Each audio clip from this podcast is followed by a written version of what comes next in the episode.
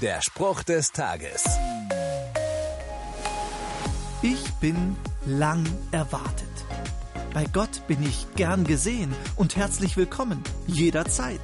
Egal von welcher Stelle meines Lebens aus, aus welcher Tiefe, aus welchem Dreck, in welchem Schmerz, auch immer ich mich ihm zuwende, Gott wünscht sich so dringend, dass alle seine Menschen wieder in Beziehung mit ihm leben, dass ihm das völlig wurscht ist. Im Gleichnis vom verlorenen Sohn steht der Vater die ganze Zeit auf dem Dach seines Hauses und hält Ausschau. In der Bibel steht, als er noch weit entfernt war, sah sein Vater ihn und wurde von Mitgefühl erfasst. Er rannte los und fiel ihm um den Hals und küsste ihn.